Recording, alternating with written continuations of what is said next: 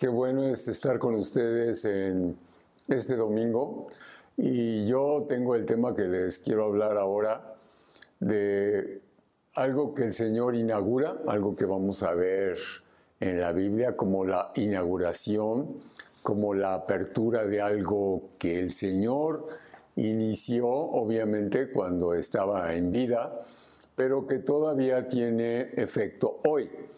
Y quisiera de alguna forma este, hablarles de una inauguración, de algo que tuvo, como todo, algo que siempre es inaugurado, siempre va acompañado con una placa, una placa conmemorativa del inicio de actividades y generalmente del inicio de actividades de un edificio, de un hotel, pero en este caso yo les quiero hablar de algo que fue en su momento quizás eh, algo así muy simbólico, muy importante, que se inauguró el 20 de noviembre de 1952. Algo que fue una fecha, obviamente 20 de noviembre, día de la Revolución Mexicana, y el año 52, que por cierto es este, el año que, que nací, pero fue algo así como que se estaba esperando. Y nomás para recapitular un poquito en ese tiempo, traer a la memoria algunas cosas, obviamente la mayoría de ustedes que ven este video no lo habían visto, entonces, este, o no lo vivieron, yo tampoco lo viví, me lo contaron, me lo cuenta Wikipedia en ese momento, pero fue algo que inició en agosto del año 50 y obviamente después de casi dos años y unos meses de construcción, después de invertir 28 millones de pesos, y donde se emplearon a más de 10 mil trabajadores, se inaugura el famoso estadio de CEU, de Ciudad Universitaria. En ese momento ese era como que, no sé, la piedra que iluminaba el, trabajo del presidente en ese, en ese momento era este, el presidente Miguel Alemán Valdés, que era una, y aparte era una situación que para el México de ese tiempo era una, una mega obra. Y tengo yo aquí los datos de un famoso arquitecto llamado Frank Lloyd Wright, que dijo que era el edificio más importante de América.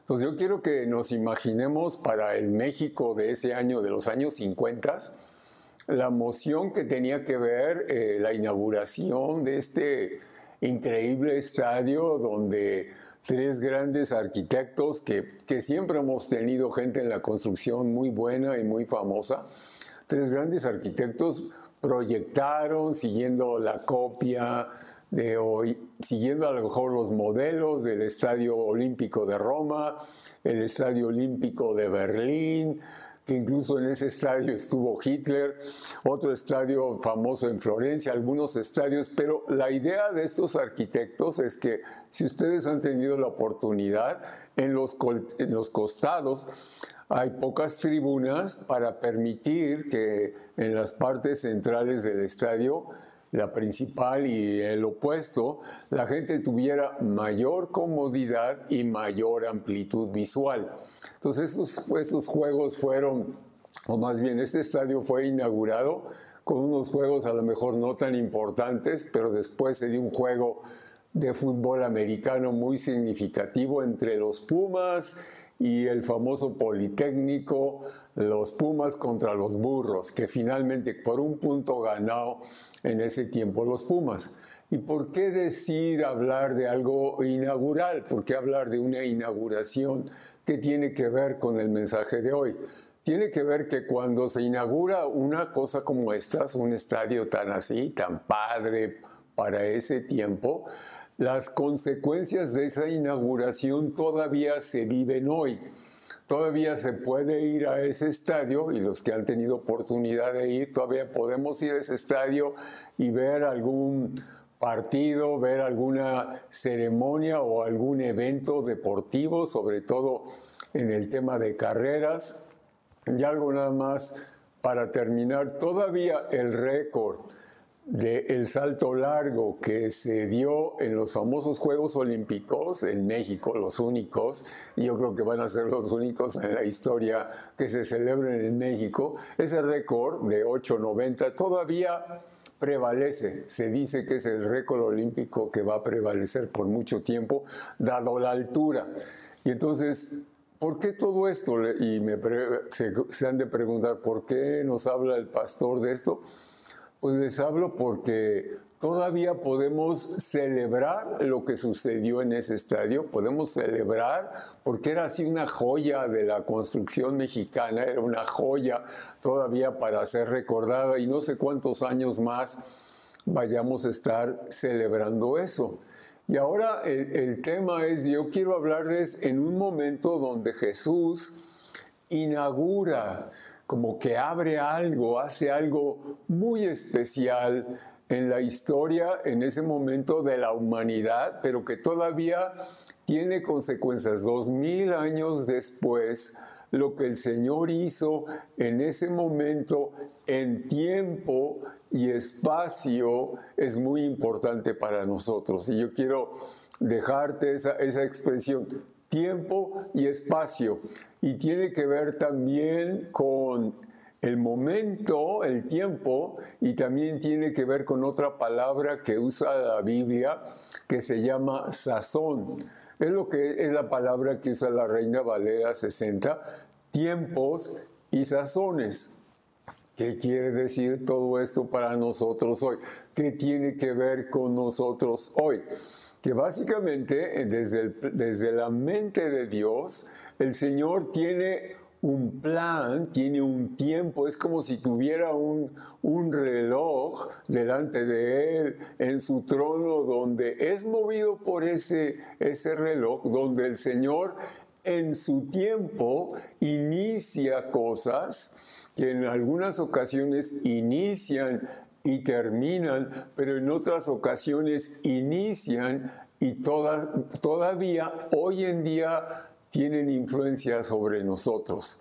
Y acá hablamos de, la palabra cronos y la palabra kairos, que todos lo, conocemos en, en la Biblia, en la palabra de Dios, tiempos y sazones, y qué es la diferencia entre uno y otro se puede decir que en el cronos, en el cronos que lleva a la humanidad, tú tienes una fecha de nacimiento, yo tengo una fecha de nacimiento que está relacionada con tiempo y espacio. Yo nazco un año, un 21 de abril de 1952, igual que tú, con una fecha específica y en un espacio específico en el plan de Dios.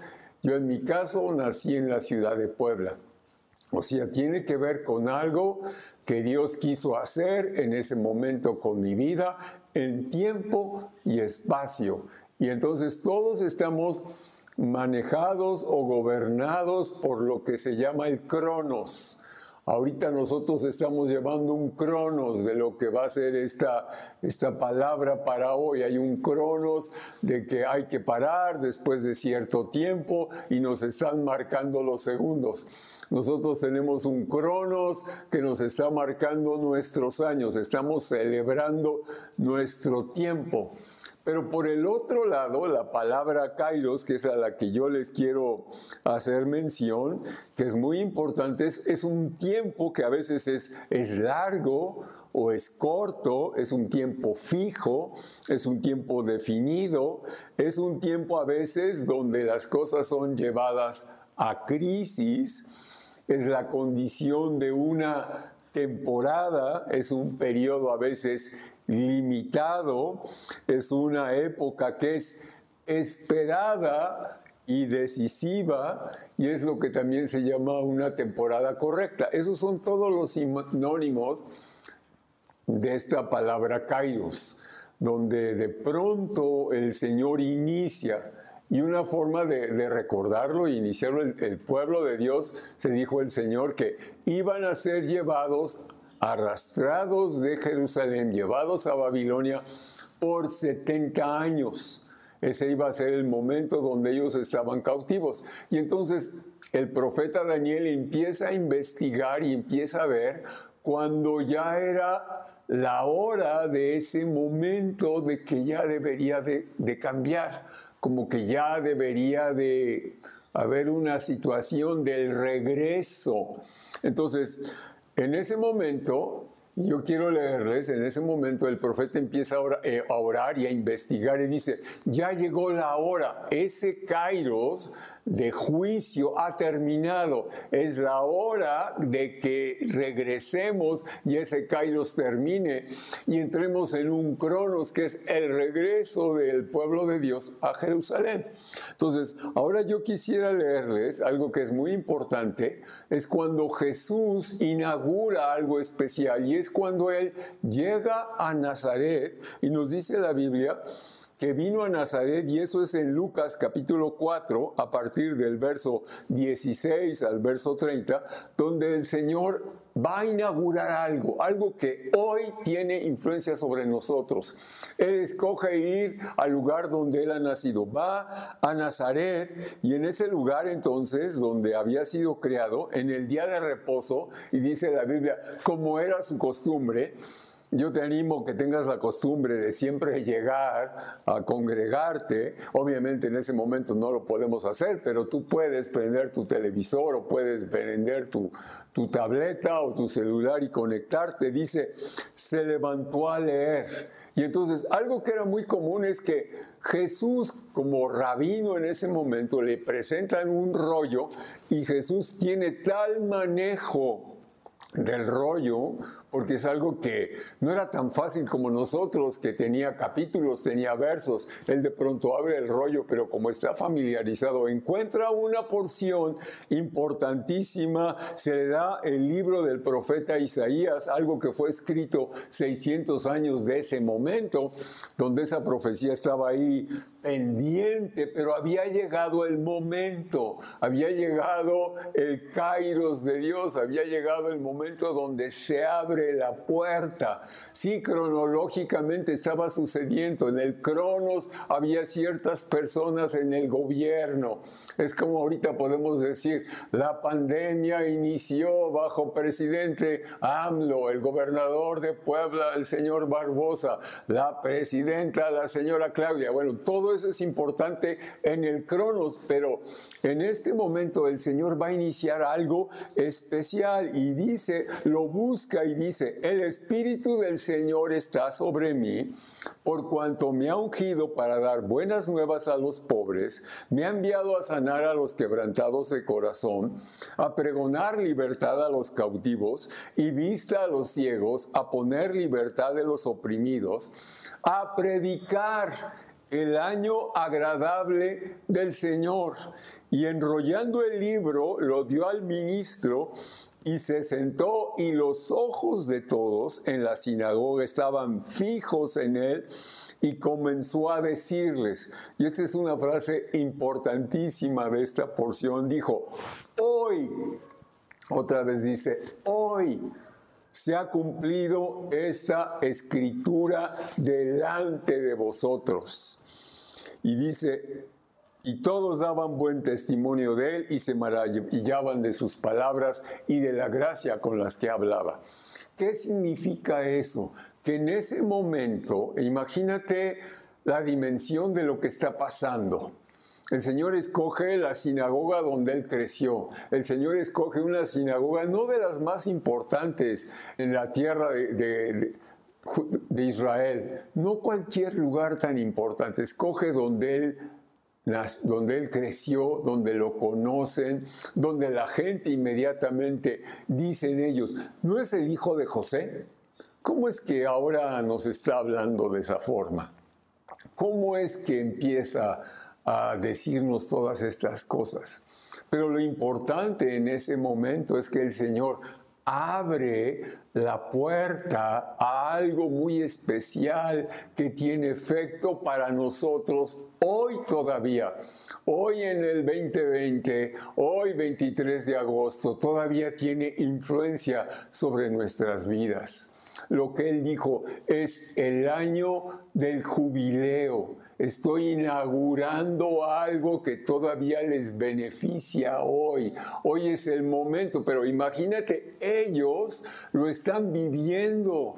Nosotros lo estamos leyendo y lo estamos haciendo nuestro. Yo quisiera que pudieras en tu imaginación trasladarte a esa sinagoga y oyeras de la voz de Jesús esas palabras y dijeras, yo soy testigo y esa palabra es para mí. Es el momento donde el Señor viene a, a sanar quebrantados de corazón. Si estás quebrantado, hermano, agárralo es para ti hoy. Dice también acá a sanar a los quebrantados, pregonar libertad a los cautivos y vista a los ciegos. Entonces, este es un momento, imagínate, impresionante que tiene efecto hoy. Es la inauguración, la apertura de un periodo que continúa y va a continuar ese Kairos hasta la segunda venida del Señor. O sea, es algo que todavía está presente, que nosotros hoy podemos hacer nuestro y reclamar esas bendiciones. ¿Qué significaba ese año del jubileo? El año del jubileo era una celebración en el pueblo de Israel donde cada 50 años, cada 50 años se volvía a celebrar esta fiesta y en esos 50 años dos cosas sucedían. Todas las deudas eran canceladas Imagínate que de pronto te estoy diciendo, toma tus estados de cuenta, hazlos así y te dijeran todas tus deudas están canceladas, ya no debes nada.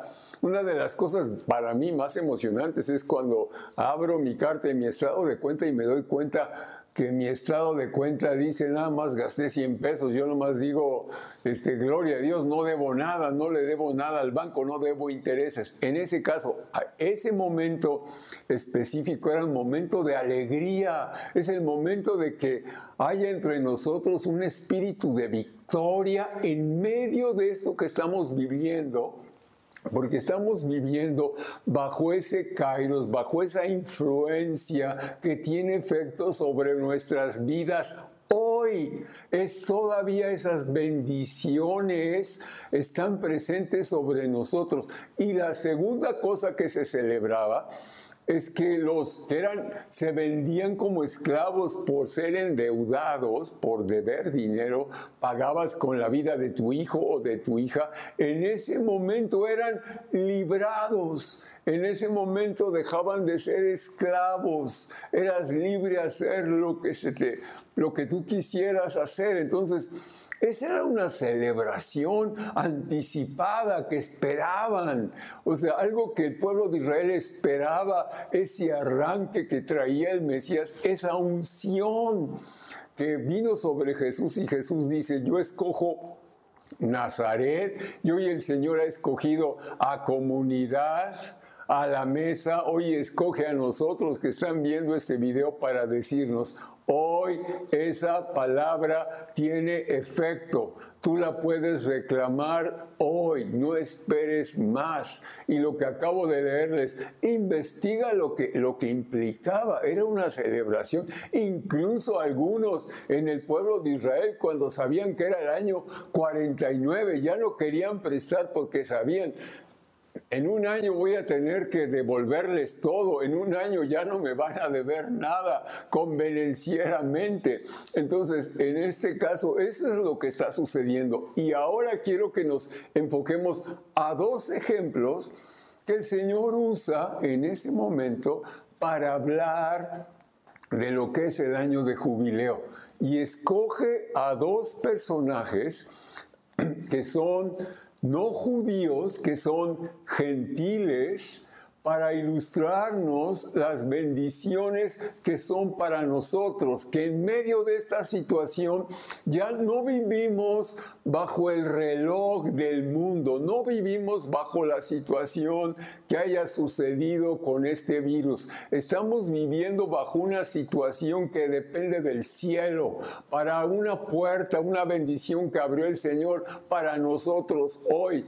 Nosotros vivimos bajo otro sistema, bajo otro régimen, bajo otra situación muy diferente. Y entonces, en ese momento, él recuerda dos historias y una de ellas es la del profeta Elías y una viuda que está en un lugar llamado Sarepta.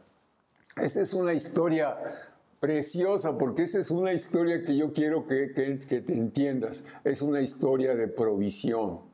Esta es una historia de la bendición de Dios. Esta viuda como buena viuda, en, toda la Biblia las viudas son cuidadas de una forma especial por el Señor. Si eres viuda, te recuerdo esto, el Señor tiene un cuidado especial por ti, Él es tu marido. Y en este caso debemos entender que Elías es el hombre de Dios, el profeta, en un tiempo súper oscuro, en un tiempo donde está la famoso, el famoso Acab y la famosa Jezabel, en un tiempo donde Elías ora y no hay lluvia por más de tres años y medio. La situación que se está viviendo es complicadísima. La situación económica es terrible porque y la gente está en una situación ocasionada por la oración de Elías, pero ocasionada no por Elías, ocasionada por quien estaba gobernando. Hay que entender que muchas veces nosotros, nosotros los mexicanos estamos viviendo por los gobernantes que tenemos, pero simplemente son el reflejo de lo que somos. Y hay que reflexionar sobre eso. ¿Qué es lo que está sucediendo? Llega a esa casa Elías, porque el, Espíritu del Señor es el que lo guía. Primero está siendo alimentado por cuervos, algo que es increíble porque el cuervo es un animal inmundo, pero el, Señor usa un animal inmundo para alimentar al profeta. Pero ahora lo manda a casa de una viuda. Y entonces llega con la viuda, entra y le dice, prepárame una, una gordita, échate una gordita, ahora sí. Yo, bueno, así me lo imagino al estilo mexicano. Hazme una memela. Y la señora, ¿qué es lo que hace? Dice, no más tengo suficiente harina para hacerle un pancito para mi hijo y para mí, y después estábamos disponiéndonos a morir.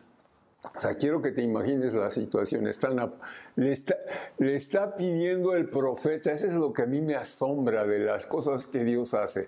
El profeta se atreve a decirle a esta mujer que le prepare un pancito para él primero y después para su hijo y para ella. Y la mujer lo, lo cree, lo hace. Primero bendice al hombre de Dios, obedece la palabra, prepara la memela, no sé de qué color, si verde o roja o bandera, yo no sé lo que hace, pero se la prepara y se la da al profeta. Yo a veces he pensado, imagínate que estás a punto de morir y tu pastor llega y te dice, oye, dame de comer primero a mí, tú dirías, no le hagas, pastor, ¿cómo que primero tú?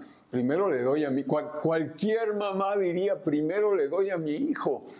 Pero la palabra de Dios le dijo, honra al hombre de Dios. ¿Y sabe lo que sucede? Ella honra al hombre de Dios, honra al Señor a través de honrar al hombre de Dios.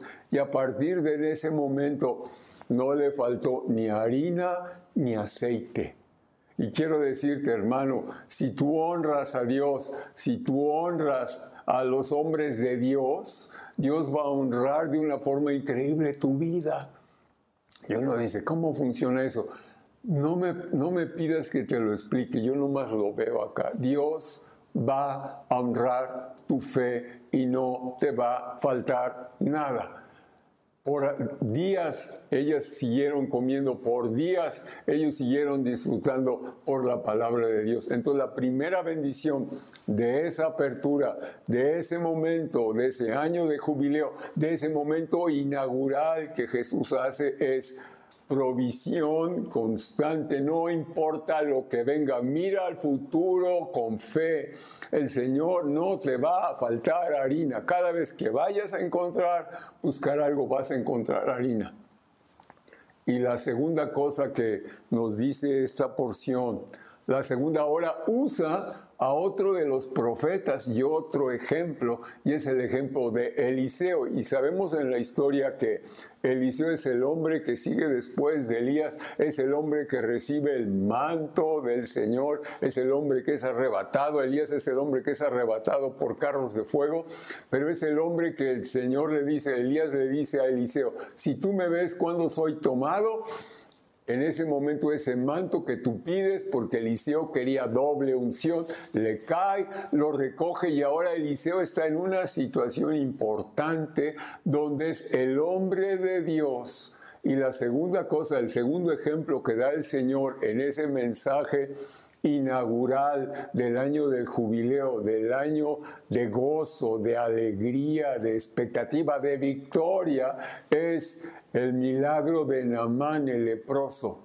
Una vez más, otro que no era del pueblo de Israel, un rey leproso, un hombre que estaba sufriendo de una enfermedad en su piel, un hombre que se tenía que esconder, un general muy importante. Pero aquí la segunda cosa es que hay una promesa de sanidad para nosotros. Es el momento de que reclamemos estas dos cosas, provisión y sanidad. Y una vez más es otro milagro increíble.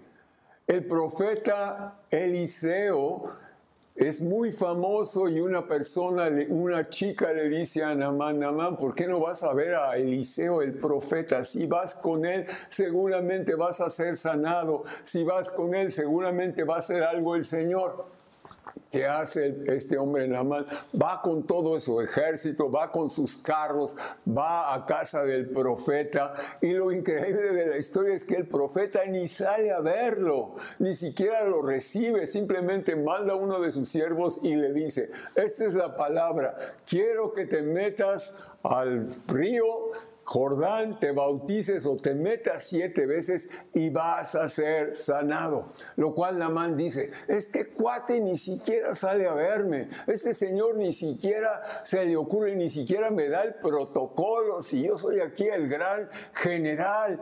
Y casi por el orgullo no se mete al agua, finalmente hace caso sus siervos, le dice, mira, ¿sabes qué? Si el profeta te dio esa palabra, hazle caso síguelo. Entonces finalmente va, se mete siete veces y dice la Biblia que se le pone piel de bebé. Inmediatamente es sanado. Y eso es lo que yo te quiero decir esta mañana. Qué bendición que todavía esa inauguración, que en, su pueblo de Nazaret, los de ahí, de ese lugar, uno de los lugares pobres, no de los más famosos, pero el Señor hizo algo espectacular que tiene su influencia hoy sobre nosotros. Hoy podemos eh, decir, Señor, todavía estamos viviendo en ese tiempo de jubileo. Hoy estamos viviendo en ese tiempo de alegría. Hoy todavía tú puedes reclamar estas dos promesas de provisión y de sanidad. Suenan ridículas ambas. ¿Cómo darle de comer primero al hombre de Dios? ¿Cómo ir a ese río y meterte siete veces? ¿Cómo no salir y atender al famoso general?